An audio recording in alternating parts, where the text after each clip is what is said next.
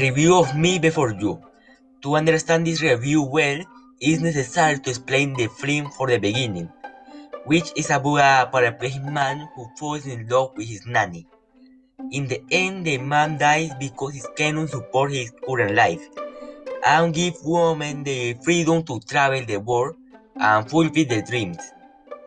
This film is a very common type, the man with a disability and then his company which made him have a reason to live. But what is special about this film is the fact that in the end, love is not enough for man as a reason of living, and for that, he ends up committing suicide. The beginning of the film was interesting and sometimes funny, but a few minutes later,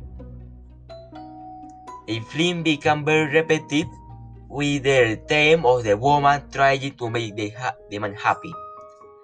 I admit that the end was unexpected, since usually the style story ends with a man or woman with a disability finding their meaning in life to move on. But this ending was kind of unexpected, and the only thing that seemed interesting to me in the film besides the beginning.